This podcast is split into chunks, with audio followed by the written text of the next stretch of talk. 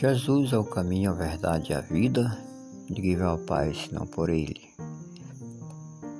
João diz no capítulo 3, versículo 16: Porque Deus amou o mundo de uma tal maneira que deu seu Filho unigênito para que todo aquele que nele crê não pereça, mas tenha a vida eterna.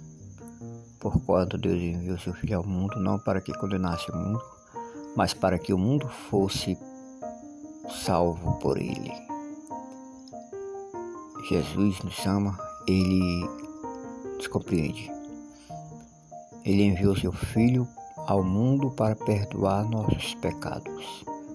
Mas muitas vezes nós, a humanidade, o homem, a mulher, nós somos duros de coração e não queremos aceitar o que ele fez por nós.